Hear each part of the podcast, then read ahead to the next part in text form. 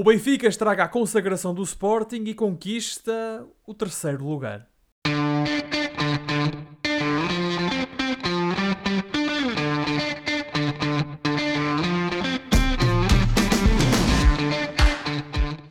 Bem-vindos a mais uma emissão dos Meninos de Ouro. Eu sou o Filipe Vieira e comigo estão José Lopes e o João Pedro Oliveira e estamos novamente reunidos para uma conversa transatlântica sobre futebol.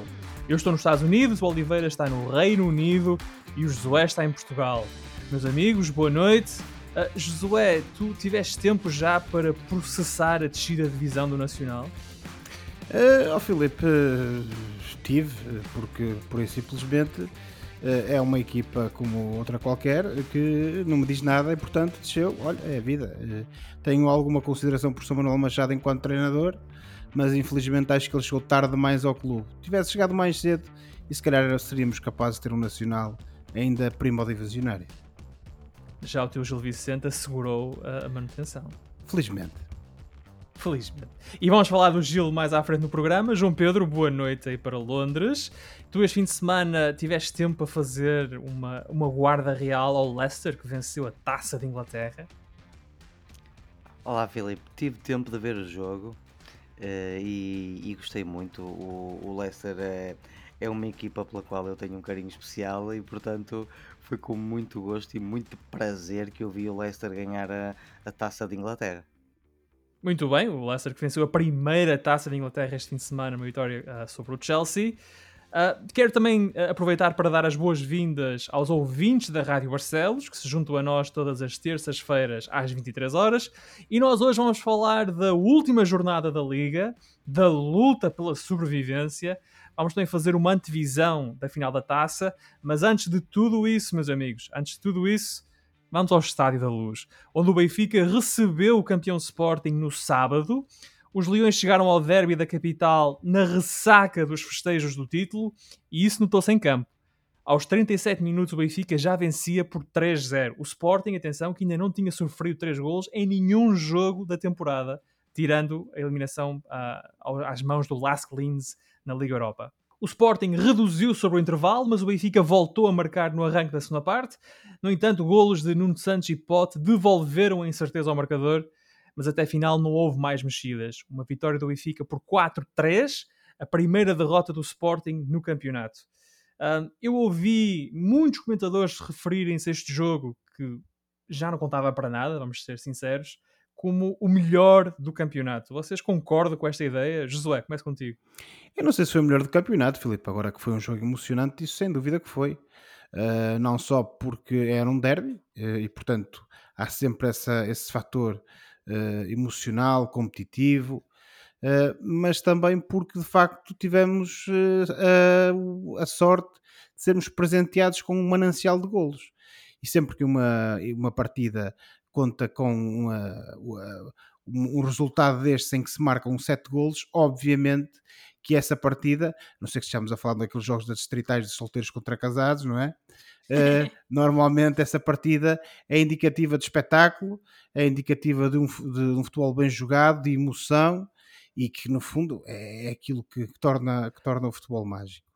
Quando e tu, há... viste, tu viste futebol bem jogado, falando, falando, usando as tuas palavras, pensando no Benfica principalmente, uh, viste um Benfica a jogar bem à bola? O Benfica arrasou o Sporting na primeira parte, pelo menos? Não, não acho, independentemente do, do resultado a, a, ao intervalo, que de facto era um resultado uh, bastante volumoso em favor do Benfica, acho muito sinceramente que uh, isso de falar em arrasar é, é complicado e é relativo. O Benfica, porque a meu ver, o Benfica esteve bem na primeira parte. Aliás, eu acho que há claramente uma diferença, mais uma vez, entre o Benfica da primeira parte e o Benfica da segunda. Se calhar o Sporting uhum. também ainda vinha um pouco na ressaca do, daquilo que foram os festejos, que é normal, não é?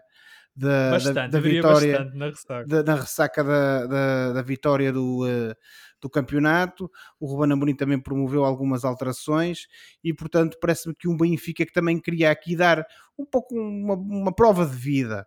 Uh, mostrar que, que, que apesar de, da época que fez, é, é uma equipa grande, é uma equipa com bons jogadores, com, com, uh, com nome, com prestígio com o estatuto que tem, que todos sabemos que tem no futebol português, e portanto o Benfica também quis, no fundo, dizer presente diante de, do campeão nacional.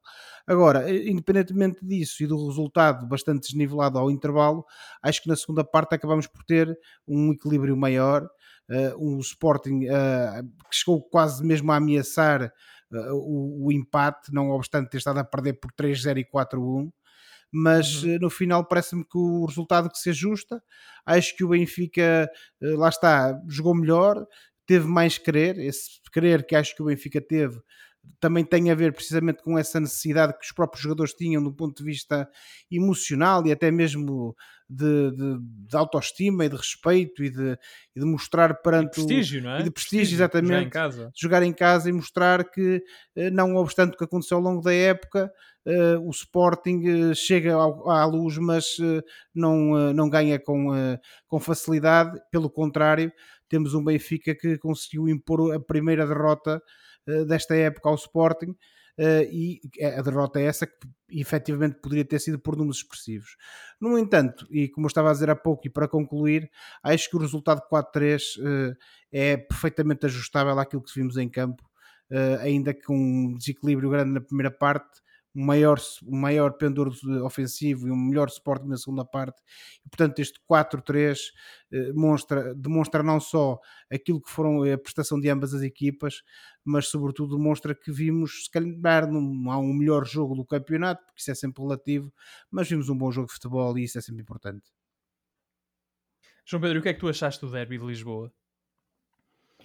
Achei que foi um grande jogo de futebol. Um, foi um jogo de, de ataque para ambas as equipas. Não esquecer que o Benfica disputava o acesso direto à Liga dos Campeões, portanto, não era um jogo a feijões para, para o Benfica, para o Sporting já era. Uh, mas fiquei muito satisfeito por ver um, um belo derby lisboeta cheio de golos. O, tenho que destacar o Pizzi, o Zeferovic e o Everton, que acho que estiveram mesmo em grande, especialmente na, na, na primeira parte. Um, e, e sim, eh, acho que devemos também lembrar uma coisa: o Sporting, com, com esta ressaca, marcou três golos na luz, e portanto não, foram, não foi tudo só rosas para, para este Benfica. O Benfica ganhou. Se o Porto tivesse perdido, o Benfica estava mais perto da, da qualificação direta e, portanto, o Benfica tinha que fazer aquilo que fez ou, e fez aquilo que tinha que fazer, uh, não é? Mas uh, temos que destacar isto também o Sporting marcou três golos eh, na luz, o que indica que o Benfica ainda tem algum caminho para pedalar até começar a próxima época. Mas tu falas, tu falas dos golos do Sporting e é verdade que a segunda parte do Sporting é melhor e o Sporting aparece melhor na segunda parte, mas a, a superioridade do Sporting torna-se mais evidente a partir do momento em que o Tarata é substituído e entra o Gabriel para o lugar dele. E eu achei interessante porque ao longo da época nós temos aqui conversado que o que falta muitas vezes ao Benfica é criatividade no meio campo e capacidade para levar a bola para a frente. E portanto, com o Pizzi e com o Tarap no 11, o Benfica acaba por ter dois jogadores que conseguem fazer esse trabalho. Ao longo da época, normalmente, ou jogava Pizzi ou jogava Tarap com Weigl no meio campo. Neste jogo jogaram os dois e de facto o Benfica teve alguma superioridade uh, no meio campo. Concordas com essa ideia de que Pizzi e Tarab juntos fazem mais sentido para uma, para uma melhor qualidade de circulação de bola do Benfica? Concordo com a maneira como tu estás a pôr essas nuances. Uh, uh, um, em termos de tentares averiguar mais ou menos como é que o Benfica pode ou não jogar melhor.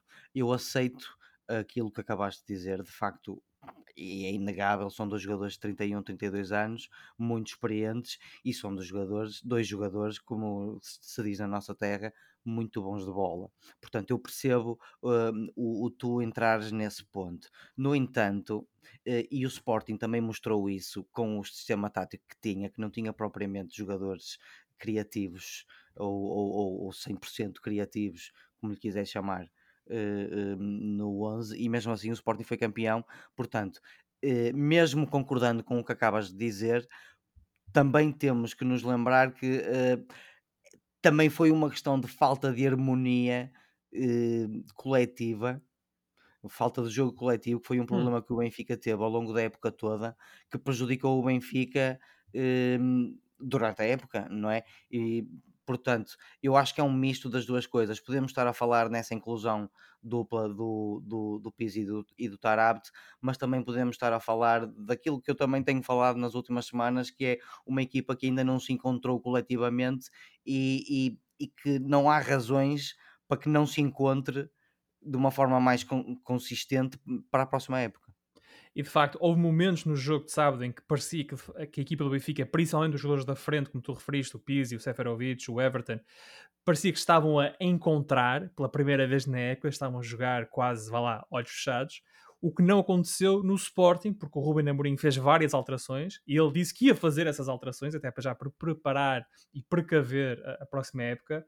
E José, quando tu vês o 11 do, do Sporting sem João Mário, sem Palhinha, e, mas com Bragança e Mateus Nunes no meio campo, com João Pereira no lado direito em vez do Porro, com o Mateus Reis em vez do Fedal na defesa, dava para perceber que o jogo ia ser diferente para o Sporting porque ia haver aqui alguma falta de entrosamento por parte destes jogadores. Sim, isso seria sempre natural. A partir do momento que são feitas essas alterações, é óbvio que o Sporting nunca iria jogar com o mesmo nível a que nos tem habituado.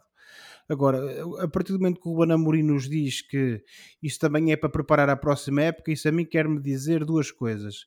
Primeiro é que ele está a contar provavelmente com a saída de jogadores do plantel Uh, e já nem falo da questão da permanência ou não do João Mário, que está emprestado no Sporting, porque isso é algo Sim. que ainda, ainda, ainda, falta ver, mas acho que, acho que o Ruben Amorim também tem noção que está preparado, até pela situação financeira que o Sporting e quase todos os clubes portugueses atravessam, está preparado para perder bons jogadores, como e o Porro é um deles, e, e, e, eh, e, se calhar o Pote e outros que, que este ano fizeram uma boa época e que permitiram que o Sporting fosse campeão da forma que fosse.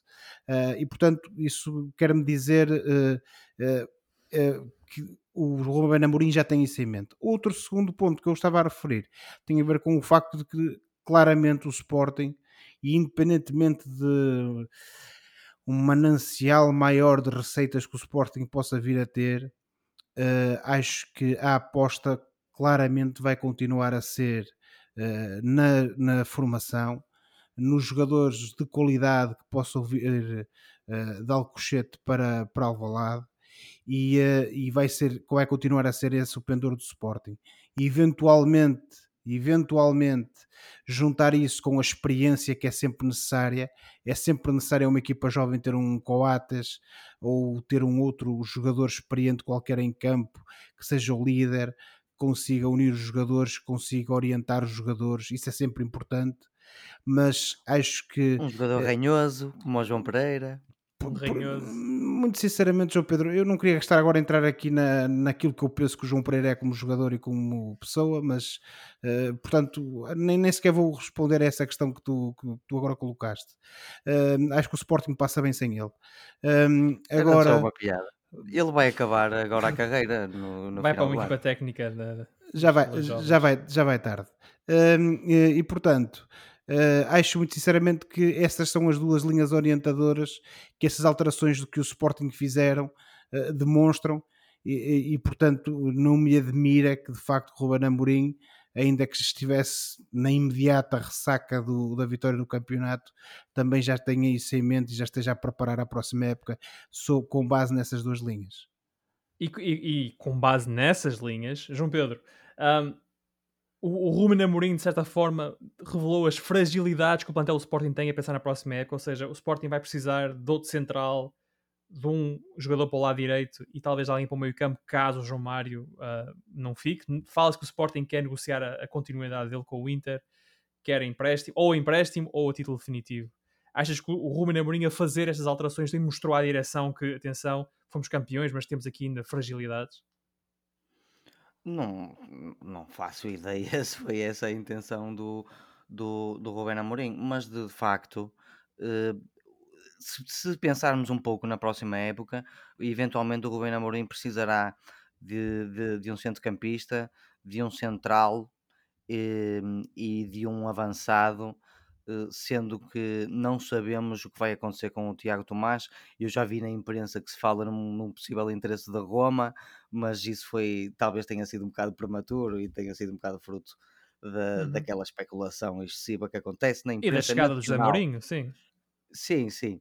Uh, eu diria que um jogador para, essas três, para cada uma dessas três posições o Rubén Amorim precisará, mas acho sinceramente que o maior desafio do, do Sporting para o ano não vai ser uh, necessariamente, ou não vai ser tanto o, o, o, o colmatar de alguma ausência ou, ou, ou o completar da, do, do, plantel com outros jogadores, mas vai ser mais o, esta segunda época do Ruben Amorim que todos já vão conhecer, como eu já disse a semana passada, e que agora vai incluir competições europeias.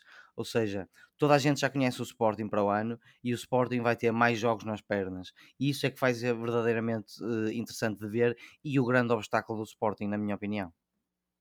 E o Sporting que na próxima jornada, na última jornada do campeonato, vai receber para fazer a festa em Alvalade um Marítimo. João Pedro, muito rapidamente, esperas um Sporting em festa de cabelo pintado e, e, a rodar o plantel para todos poderem ser campeões? Ou um Sporting que vai encarar o jogo a sério e vai jogar para ganhar? Eu espero um bocado um misto das duas coisas. Não, não faço ideia se eles vão pintar o cabelo ou não.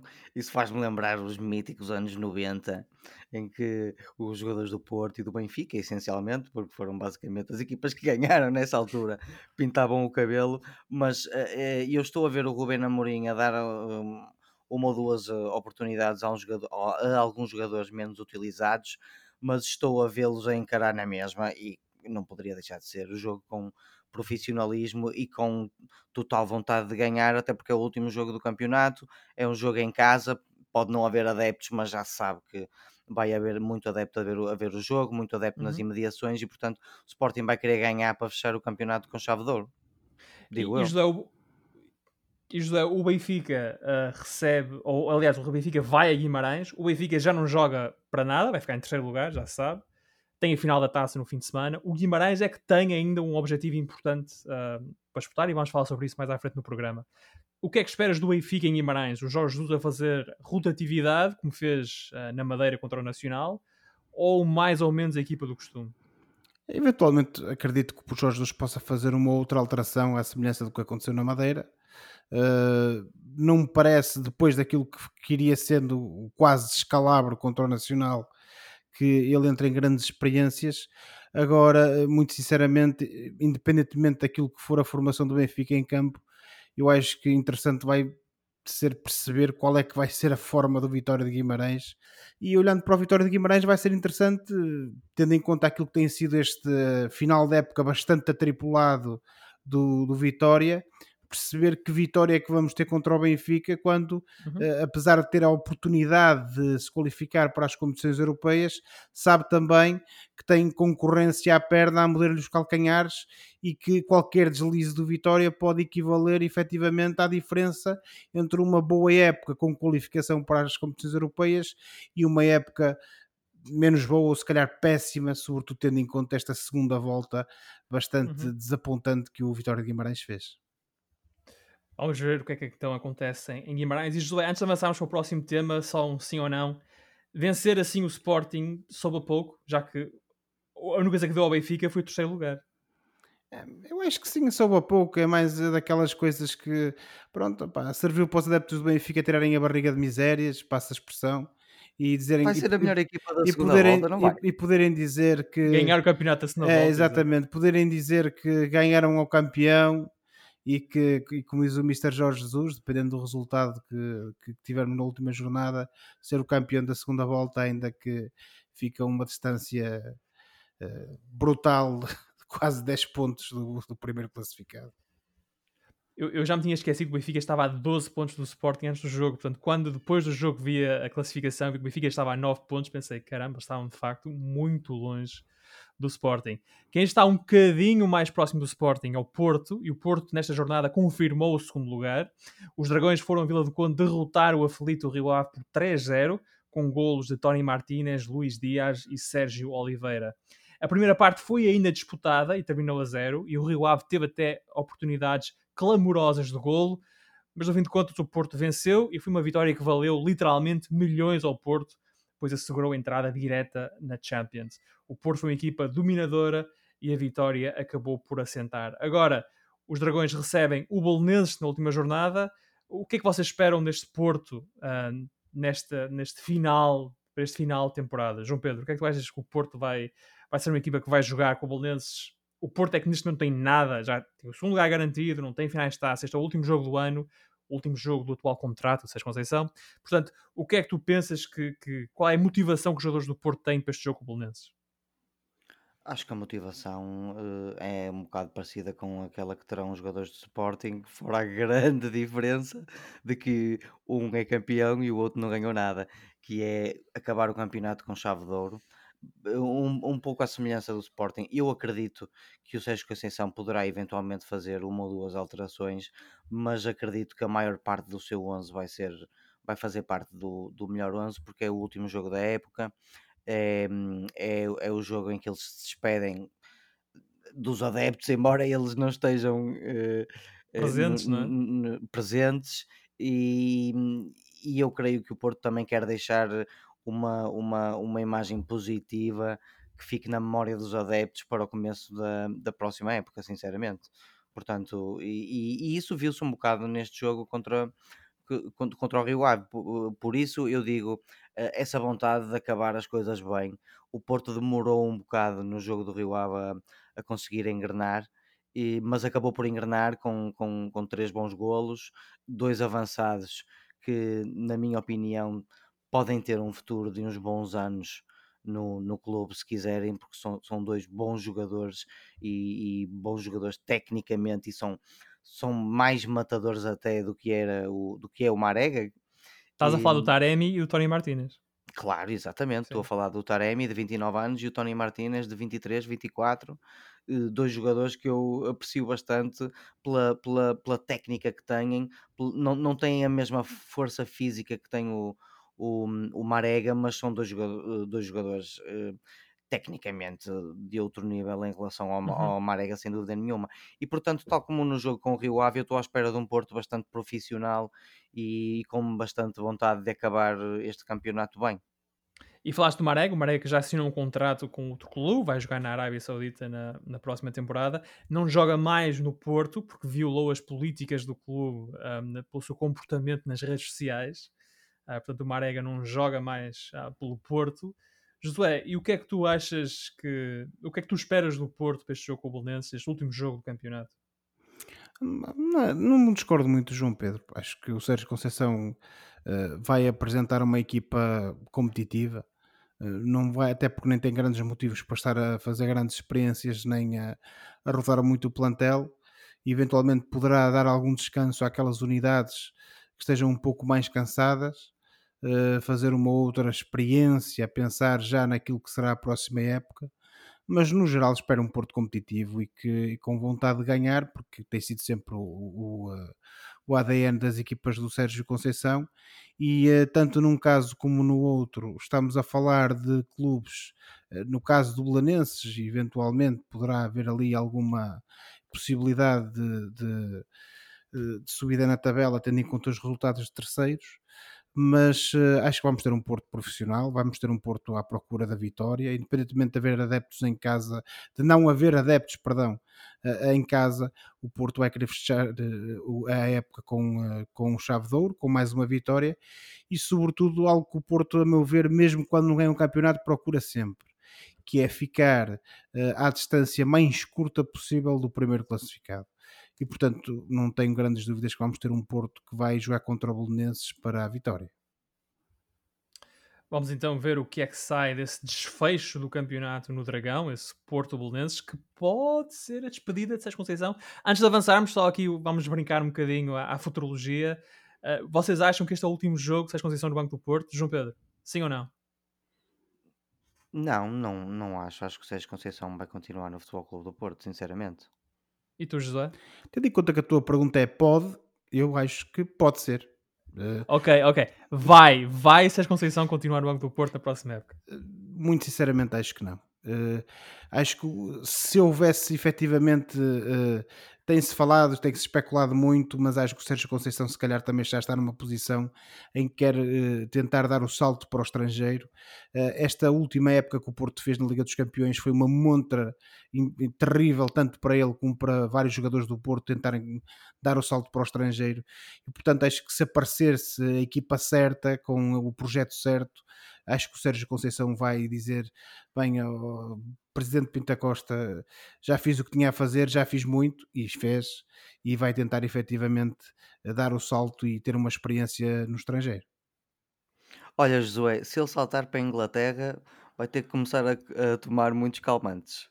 Não acho muito sinceramente que seja a praia dele, João Pedro. Eu vi o Sérgio Conceição mais a jogar em Itália, até porque ele já lá foi jogador. As pessoas ainda se lembram dele, da qualidade é, dele como sentido. jogador, isso faria mais sentido.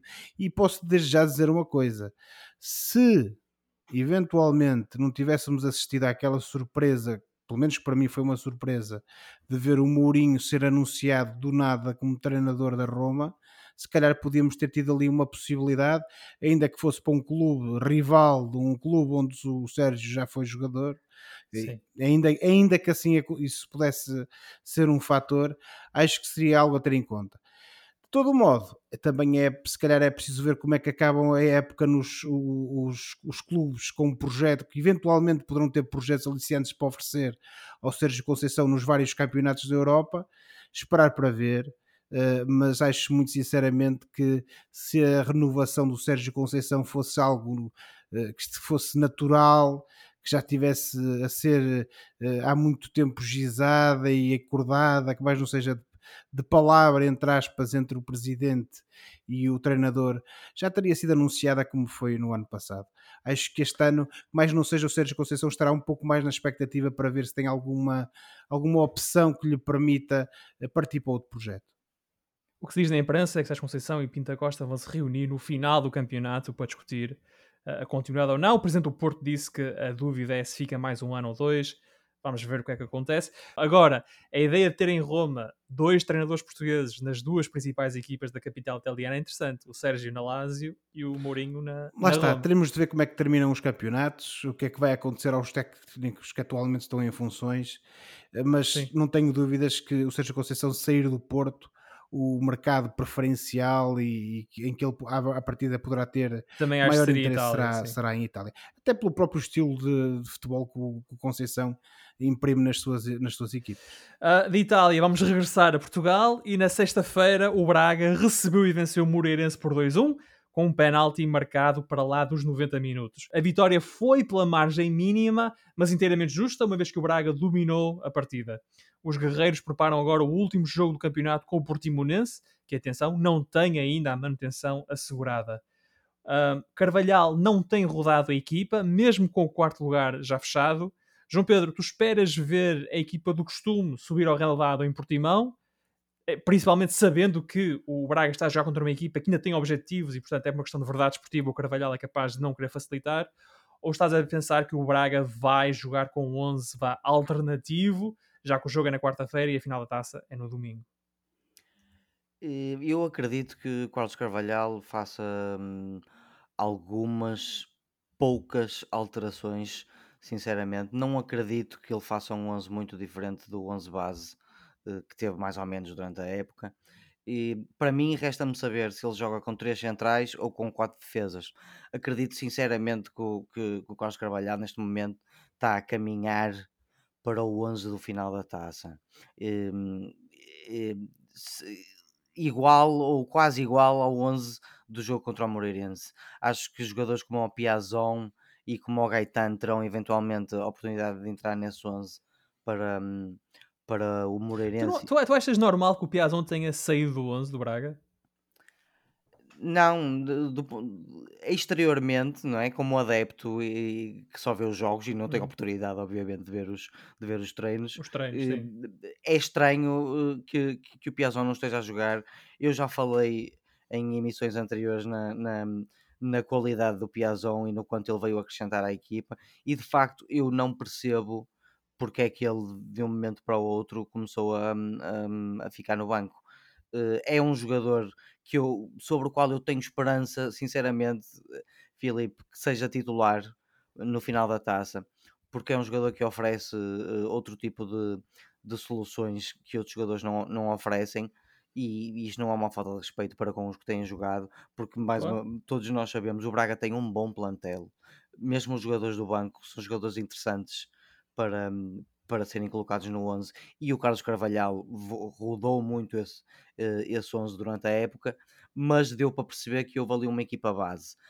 Acho sinceramente que o Carlos Carvalhal vai tentar fazer, pôr, colocar uma equipa aproximada àquela que, que, que vai pôr na, na final da taça porque precisa que estes jogadores tenham uma, como eu falei há bocado, harmonia entre si ou mantenham alguma harmonia entre si algum, algum, e, e também algum ritmo competitivo para depois chegarem a domingo e, e conseguirem disputar o jogo. Vamos lá ver, de quarta-feira para domingo não é assim tanto tempo. É preciso é ter cuidado com, com, com as lesões, mas eu acredito que o Carlos Carvalhal também terá uh, palavras em, em, relação a isso, em relação aos jogadores precaverem também possíveis lesões no jogo contra o Portimonense, que é menos importante para eles e muito mais importante para o Portimonense, e isso é que é interessante. José, tu ao longo da época tens criticado um pouco o Carvalhal por não fazer, não promover rotatividade na, na equipa inicial do Braga, no 11 do Braga. Uh, dito isso, estás à espera que ele faça o mesmo em Portimão e que joguem os melhores, ou achas que o, Braga vai fazer essa, essa rotação de plantel e vamos ver aqui jogadores que não têm jogado tanto, talvez o Sporar na frente, talvez o Gaetan seja titular, um, jogadores que não têm sido opção de, de, de primeira linha uh, esta época. Oh, Filipe, permite-me fazer um exercício diferente. Em relação ao Sporar, se o Sporar entrar em campo, o Braga entra com 10, portanto isso é logo um problema à partida. Uh, mas isso é outra questão. Uh, agora, eu se fosse treinador do Braga nesta altura do campeonato e porque não é agora que a equipa vai começar a jogar melhor ou pior, porque o campeonato está terminado. Aquilo que haveria de estruturar a nível tático, a nível da abordagem do jogo, está estruturado. Aquilo que eventualmente poderiam ser variações uh, à, à, abordagem dos jogos também está estruturada. Ou não, não é? Mas é, é o que é. O Braga vai jogar para o campeonato num jogo contra o Portimonense uh, quatro dias antes de uma final uh, que no fundo pode salvar a época ao Braga, tendo em conta aquilo que eram as expectativas, a meu ver, legítimas que existiram relativamente ao Braga a determinada altura da época. E portanto, eu se fosse treinador do Braga, e independentemente daquela questão que o João Pedro falou, que é verdade e que tu também falaste, Filipe, da questão do falsear a verdade esportiva efetivamente, uh, se o Braga apresentasse uma equipa de júniores, e agora estou a reduzir isto ao absurdo, como é óbvio, mas se o Braga apresentasse uma equipa de júniores contra o Portimonense, iria cair o Carmo e a Trindade, e se calhar com razão, porque o Portimonense poderia estar a ser beneficiado. Mas eu sou treinador do Braga, eu muito sinceramente, eu dava descanso aos jogadores que eu achava que iriam ser as peças fundamentais para o jogo da taça. Primeiro, precisamente porque acho que eles iriam precisar de descanso, tendo em conta que a época do Braga já vai longa, e sobretudo para não arriscar lesões, porque não há nada que, nos, que o jogo do Portimonense possa ensinar, preparar, uh, acautelar os jogadores do Braga para jogarem contra o Benfica na final da taça. Eles não vão aprender nada com o Portimonense. Não vão aprender. O jogo contra o Benfica vai ser um jogo completamente diferente. Vai, além, de, além de não ser um jogo de campeonato, vai ser um jogo da, vai ser uma final. E portanto, tudo aquilo que eventualmente pudesse acontecer no jogo com o Portimonense, até porque uma, é uma, outra, há uma última questão e com isto termino os jogadores do Braga que jogarem contra o Portimonense, sobretudo aqueles que estão habituados a serem titulares, vão estar é com a cabeça, neste caso em Coimbra eles não vão estar a pensar onde é, uh, se, o, se, vão, se o Portimonense, se o jogo interessa, se não interessa. Eles vão estar a pensar é na final da taça. Daquilo, não vão meter o pé, não, não é? vão meter o pé. vão, se proteger. vão se proteger. Eles querem a jogar a final, querem ganhar um troféu, querem estar num grande palco de uma competição nacional. Essa é que vai ser a preocupação deles. Portanto, jogar contra o Portimonense, eles até podem entrar em campo, mas muito sinceramente acho que a vontade de meterem o pé não vai existir. E eu sou-vos muito sincero e com isto termino. Um, eu se fosse treinador do Braga faria essa gestão e faria essa poupança, independentemente depois de me acusarem de estar a contribuir ou não para, para falsear a verdade esportiva. E enquanto tu falavas, Josué, não sei se tu viste, o João Pedro abanava a cabeça. João Pedro, porquê é que tu discordas daquilo que o José estava agora a dizer? Até me deixaste meio envergonhado. Uh, opá, não, não concordo uh, com, com esse ponto de vista, embora eu perceba, Josué. Sabes porquê? Porque o Braga tem estado muito mal nos últimos jogos e o Carlos Carvalhal está, uh, tem experimentado a equipa da, da, da, forma que ele quer e da forma que ele sabe para tentar melhorá-la. E ninguém, e eu acredito que isto inclui o Carlos Carvalhal, ninguém está satisfeito com um, as prestações do Braga nas últimas épocas. Nas jornadas. Eu percebo o que tu estás a dizer. Deixa-me só introduzir, deixa só introduzir uma variável. Há uma, há uma diferença de 4 dias entre o jogo com o Portimonense e o jogo com o Benfica. Isso, isso vai contar para alguma coisa, para, para aquilo que tu estás a dizer agora? Uh, aqui, aquilo que eu acho que vai acontecer é um misto das duas coisas. Ele vai ter em atenção esses quatro dias, que eu repito, não é assim tão pouco tempo. Os grandes problemas prendem-se com 48 e 72 horas. Portanto, um, quatro dias não é um problema assim tão grande.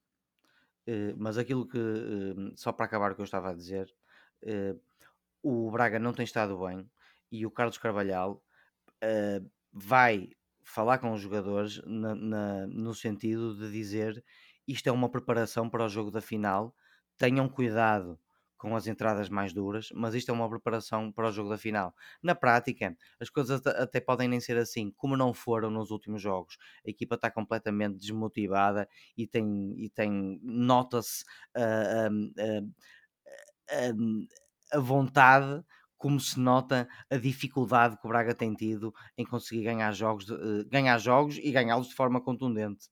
E, e por isso é que eu digo que, pelo menos, o discurso do Carvalhal vai ser no sentido de isto é uma preparação para o nosso jogo de domingo, meus amigos. Na prática, pode não ser assim, de facto, como temos visto porque os jogadores estarão de certeza também a pensar muito no, neste final da taça. Mas eu acredito que a mensagem do Carvalhal será outra. É só por isso que eu discordei. Veremos então o que é que o Carvalhal faz uh, no jogo de quarta-feira, pensando na final da taça. Antes de avançar, João Pedro, muito rapidamente, esta semana foi confirmado que o Braga contratou uh, Lucas Mineiro, jogador que está neste momento emprestado ao Gil Vicente. Ficaste contente com essa contratação por parte do Braga? Muito rapidamente. Sim, fiquei moderadamente contente. O, o Lucas Mineiro é um jovem jogador de 25 anos, é um médio centro barra médio defensivo brasileiro, jogava no Vasco da Gama, teve um período um bocado complicado e muito curto, graças a Deus para ele, no, uh, no Japão, mas é um jogador muito interessante porque é um jogador que tem um passe, um, um excelente passe longo, tem muito boa leitura de jogo, tem muito boa antecipação e é um jogador muito completo, sabe jogar, jogar de cabeça e, e em suma, é um jogador que sabe defender e atacar muito bem. Por isso, eh, mais do que agradado, eu estou até eh, curioso para ver se um jogador com estas características se vai safar no Braga para o ano ou não.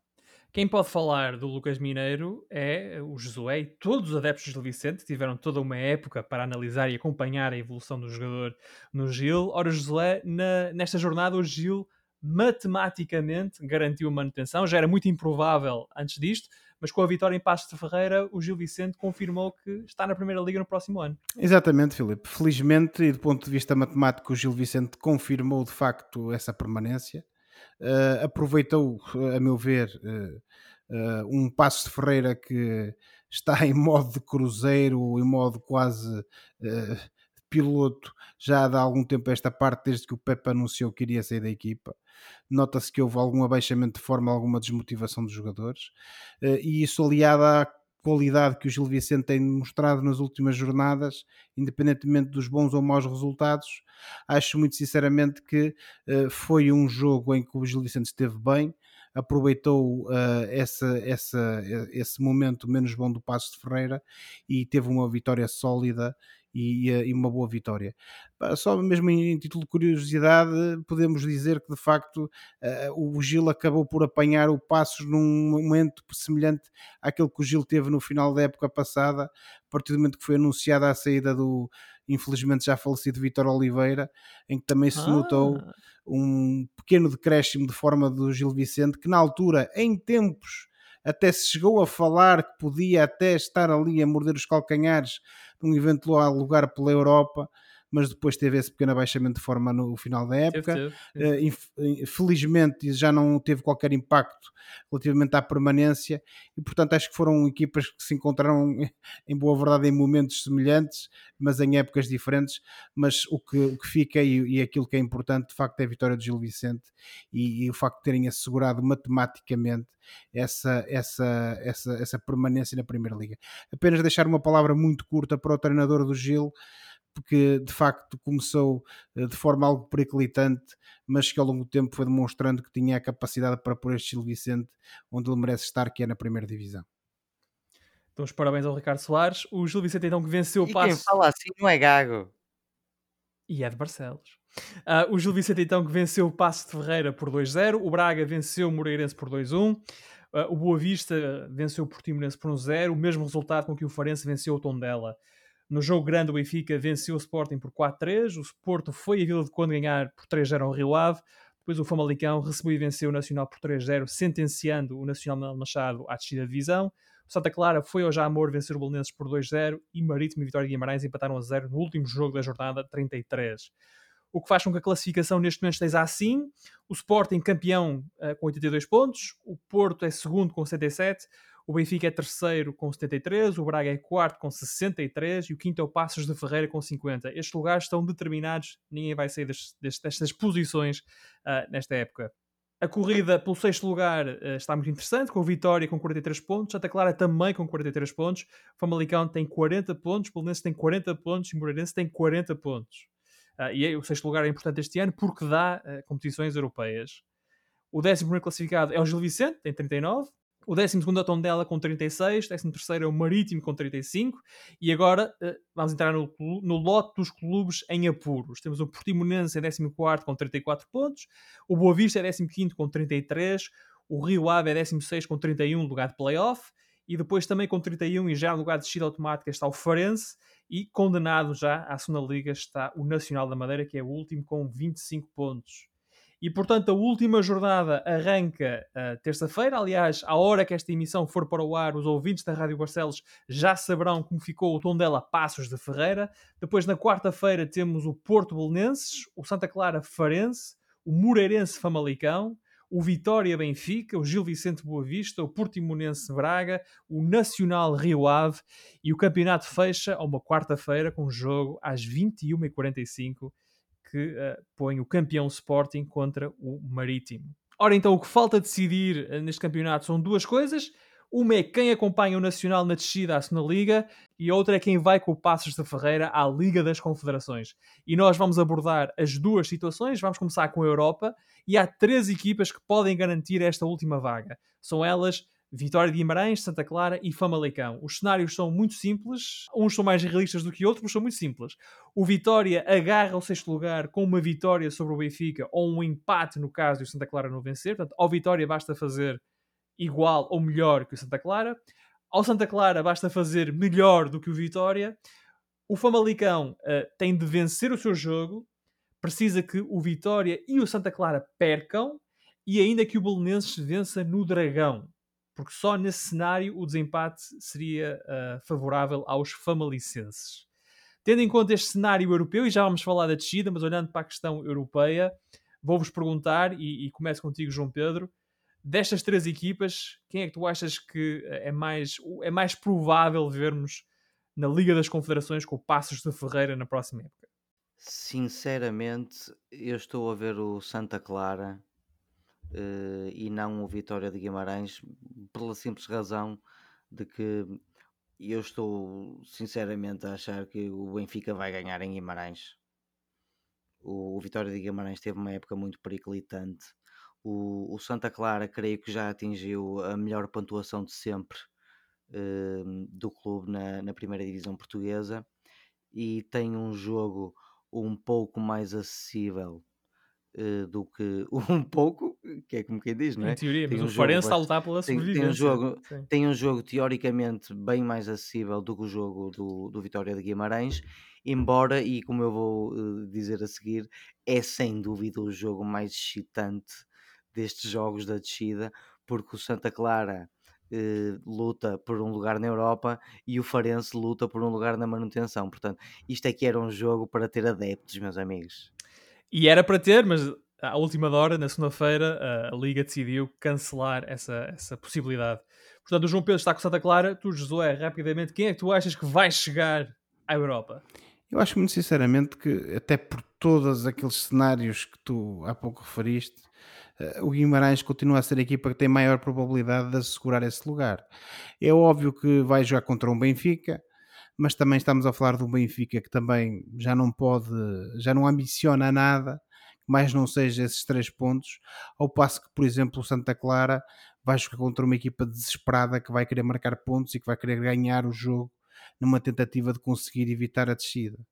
Uh, e portanto, o caso do Famalicão, como tu disseste, já, a meu ver, já é matemática a mais, já são cenários a mais para poder uhum. acontecer. Obviamente que pode, sem dúvida, mas acho que é, é, o menos provável. E portanto, eu acho que no final do dia, uh, o Vitória de Guimarães provavelmente vai ficar com esse último lugar de acesso às competições europeias. O Vitória que é sexto desde dezembro, mas eu também estou com uma, estou com a impressão que é o Santa Clara que vai, mas vamos ver no que é que vai dar esta jornada.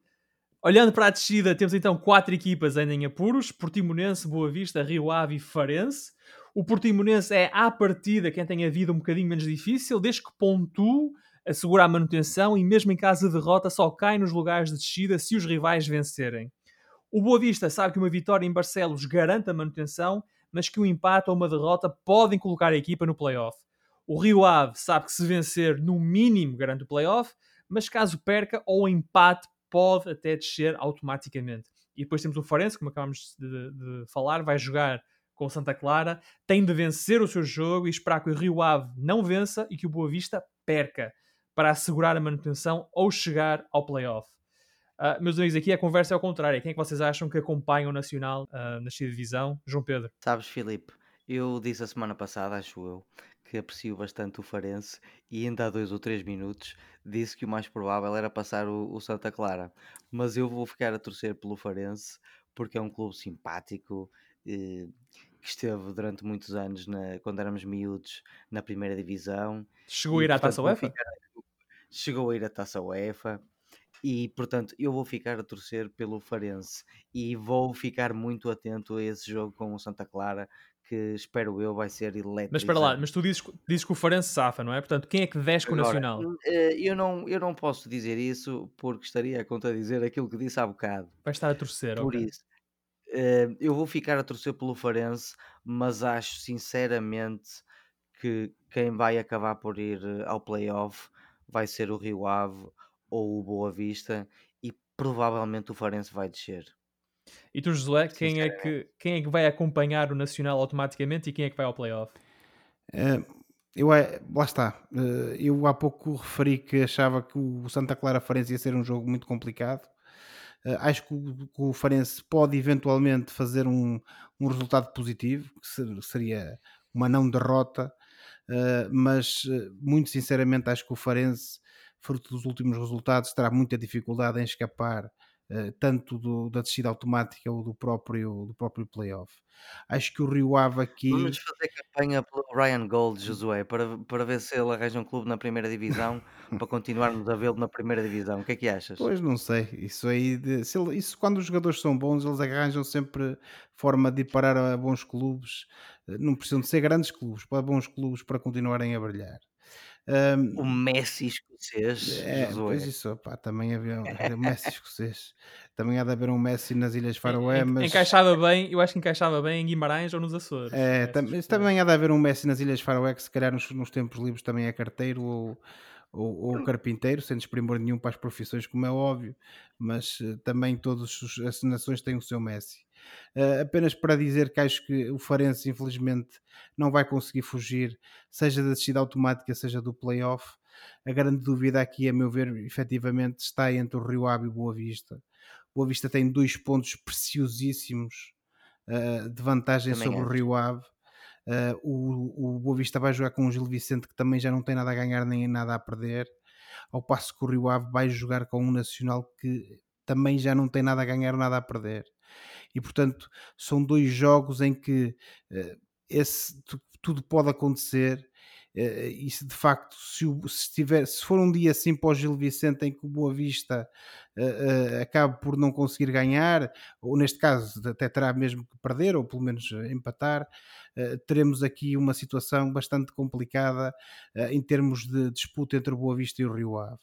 Mas tendo em conta esses dois pontos de vantagem, e aquilo que são os dois jogos que estão em consideração, eu acho muito sinceramente que neste que o fundo da tabela vai acabar por ficar como está neste momento, em que temos o Farencio Nacional com descida automática e o Rio Ave a disputar playoff. Eu acho que eu, a minha previsão é que o Farense de facto infelizmente vai descer e acho, digo infelizmente porque tem uma boa equipa, tem bons jogadores e vai fazer falta à Primeira Liga e como o João Pedro estava a dizer, espero que alguns daqueles jogadores encontrem clubes na Primeira Liga onde possam continuar a jogar. Uh, mas acho que o Rio Ave vai safar, acho que o Rio Ave vence o Nacional e não penso que o Boa Vista vença o Gil. A minha previsão é que o Boa Vista vai ao playoff. Ficaremos Olha, a ver. estamos, estamos a falar de um clube que no início desta época disputou um lugar na Liga Europa com o, com o AC Milan. Ficou é? por um penalti fora da Liga Europa. É verdade. E depois, e, e, foi, eu vi esse jogo e foi um jogo muito cruel para, para, para o Rio Ave. Estamos a falar de um clube que teve três treinadores, uma época muito atribulada e, e, e que já não ganha desde o dia 7 de março. É muito tempo. Seis empates, cinco derrotas e os três últimos jogos foram derrotas. Portanto, eh, vai ser, vai ser complicado para o Rio Ave. Vai ser eu complicado. Vamos ver quarta-feira à noite quem é que se salva e quem é que acaba por descer à segunda liga e também quem vai disputar o playoff. No domingo temos a final da Taça de Portugal. A Benfica e Braga vão a Coimbra tentar salvar as respectivas épocas, conquistando a segunda prova mais importante do calendário português. O Benfica é a equipa mais bem sucedida na história da taça, tem 26 troféus. O último ganho em 2017 na era Rui Vitória. Já o Braga venceu a prova por duas vezes, a última das quais em 2016, com Paulo Fonseca no banco e João Pedro Oliveira na bancada. Uh, esta foi uma final ganha nos penaltis ao Porto. Uh, Vou-vos perguntar rapidamente, porque estamos a chegar ao fim do programa, quem é o vosso favorito para esta final e qual é, qual é o vosso prognóstico? E eu vou começar com o benfiquista. Portanto, Josué, teu favorito e qual é o teu prognóstico? Mais uma vez, o meu favorito é o Benfica. Uh, acho que, e pegando um pouco na expressão que utilizei há pouco no jogo contra o Sporting, acho que o Benfica vai querer dar uma prova de vida, vai querer tentar salvar a época, entre aspas, depois do, do, uh, do naufragado investimento de 100 milhões de euros, tudo aquilo que aconteceu, e não vamos estar agora a entrar aqui em, em mais detalhes. E portanto, acho que o Benfica é favorito, vai entrar com toda a vontade e mais alguma de ganhar o campeonato, perdão, de ganhar a taça um, campeonato, campeonato já, foi. já foi, infelizmente esse já foi. Uh, quanto ao Braga, uh, eu continuo a achar que o Braga há muito tempo, por todas as razões que já falámos aqui, que também obviamente me vou abster de, de, repetir, acho que o Braga continua a ser uma equipa sem pernas, sem ideias. Acho que a saída do Paulinho uh, pura e simplesmente fez implodir aquilo que era o Braga e portanto acho que não teremos um Braga ao nível necessário para poder ganhar contra o Benfica a final da taça. E tu, João Pedro, o braguista, apostas numa vitória do Braga ou, ou não? Uh, Colocas-me numa posição por deveras complicada. Filipe Entre o coração e a razão. Entre o coração e a razão, mas como este programa é nosso e nós podemos dizer o que quisermos, eu vou dizer que, que o Braga vai ganhar. Vai ganhar 2-0 e vai ganhar de uma forma contundente. Só faltavas dizer que os gols iam ser de Sporar, pá. Opa, se os golos fossem do Sporar, Josué... Tu irias celebrar para as ruas de Londres, Oliveira, su, su, su, Oliveira, se o Braga, ganhasse, se o Braga ganhar 2-0 com dois golos do Sporar, eu, quando tu voltares de Inglaterra cá, pá, eu pago-te um jantar regado, bem regado e com um bom vinho, porque pá, acho que é, a improbabilidade é tão grande que uh, eu vou conseguir mas fica, mas fica, a promessa fica a promessa mas fica a promessa. e o compromisso aqui para todas as pessoas ouvirem. Muito bem. Olha Uh, primeiro e mais importante do que qualquer jogo de futebol, uh, esse jantar está gravado. Uh, agora, mais a sério, o, o Benfica é obviamente favorito. O Benfica, se formos pela questão histórica, que não interessa para nada nos jogos, mas que é interessante, vocês sabem que eu gosto disto. O Benfica tem 26 taças de Portugal e o Braga tem duas. O Benfica ganhou, gastou 100 milhões, como disse o Josué, em, em, em transferências esta época. Acaba a época em relativo crescendo enquanto o Braga acaba a época em decrescimento de forma. Como os últimos jogos indicam, uma vitória nos últimos quatro jogos, meus amigos. Já o Benfica, cinco vitórias e um empate. O Benfica está em melhores condições. O Benfica é favorito para ganhar, como é óbvio. Eu estou à espera de um jogo aberto e bem disputado entre duas equipas que privilegiam o futebol ofensivo. Mas no final, o meu coração diz: o Braga vai ganhar. Portanto, João Pedro, entre o coração e a razão, pensa que o Benfica é favorito, mas quer que o Braga ganhe. Portanto, vamos ver o que é que acontece. Uh, eu estou mais com os José, acho que o Benfica, acho que o Benfica vai ganhar o jogo, vai ser um jogo interessante, vai ser um jogo equilibrado, competitivo, acho que o Benfica uh, está, como tu estás a dizer, João Pedro, está num crescendo, e portanto acho que vai, esse crescendo vai se notar uh, agora na, em Coimbra, na final da taça, que é este domingo à noite, e fica prometido na próxima emissão, vamos então fazer uma análise mais exaustiva a esse jogo, que é o último jogo, é o jogo que fecha a temporada desportiva ou futebolística em Portugal, e caso o Braga vença com dois gols ou separar, o José fica já combinado, tem de pagar um jantar ao João Pedro este verão no melhor restaurante de, de Barcelos. Está na hora então agora do Fora de Jogo, o momento do programa em que olhamos para o que se passa fora das quatro linhas e oferecemos recomendações ou sugestões aos nossos ouvintes. Josué, comece contigo. O que é que tens para oferecer ao nosso auditório? Filipe, uh, infelizmente vou ter que me repetir, mas por boas razões. Uh, a primeira emissão que fizemos deste programa, aqui na Rádio Barcelos, eu recomendei uh, o novo programa do Bruno Nogueira, que era o princípio, meio e fim. O programa uhum. terminou ontem. Sim. E se era uma novidade e era algo que toda a gente deveria ver na, na altura, ou seja, há seis semanas em que eu recomendei o, o, o programa, acho que devem ver a conclusão de ontem, que é qualquer coisa de surreal e incrivelmente engraçado. Os dois então com o princípio, meio e fim de Bruno Nogueira, que tem uma convidada especial, não vamos dizer quem é, na última emissão. João Pedro, qual é o teu fora de jogo desta semana? É mais um filme? Bom, Filipe, numa semana em que saíram notícias sobre uh, o quinto filme da saga Indiana Jones, que vai contar com um novo realizador, mas sob a batuta de Steven Spielberg, eu fiquei saudosista.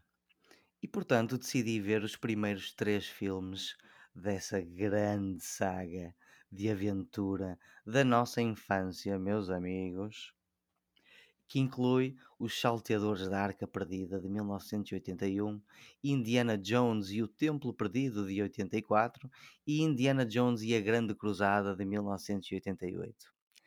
Estes filmes não envelhecem, meus amigos, só envelhecem bem. Se o vosso espírito de criança e de aventureiro ainda está dentro de vocês, vejam estes três filmes. Podem ver o quarto se quiserem ou não, porque em 2022 quando o Harrison Ford tiver 80 anos, 80 anos, vai encarnar Indiana Jones, quem sabe, por uma última vez. A trilogia original do Indiana Jones, envelhecer como o vinho do Porto, é essa a sugestão que fica do João Pedro. Eu também vou falar num filme, um filme, aliás, com o argumento de Fernando Pessoa. Trata-se de O Ídolo, uma curta-metragem que foi baseada num texto uh, recuperado de Pessoa, que foi publicado numa obra curada por uh, investigadores pessoanos e que foi editada em 2011. O realizador é Pedro Varela, ele esteve por trás de séries como Filhos do Rock da RTP e Esperança na SIC, e do elenco fazem parte atores como Tiago Felizardo, Ana Videla Costa e João Gaspar. Uh, uma outra curiosidade é que o filme foi totalmente rodado com telemóvel. Aliás, o Ídolo é coproduzido pela Samsung e o filme foi rodado com um novo telefone da marca uh, coreana. O Ídolo é, portanto, o primeiro filme realizado com o argumento de Fernando Pessoa. Está disponível online, podem vê-lo no site da Samsung ou no YouTube, foi onde eu o vi. E por hoje ficamos por aqui. Para a próxima semana cá estaremos para mais uma conversa sobre futebol e outras coisas. Até lá, boa semana e bons jogos. Tchau. Boa noite, barcelenses. Tchau, até para a semana.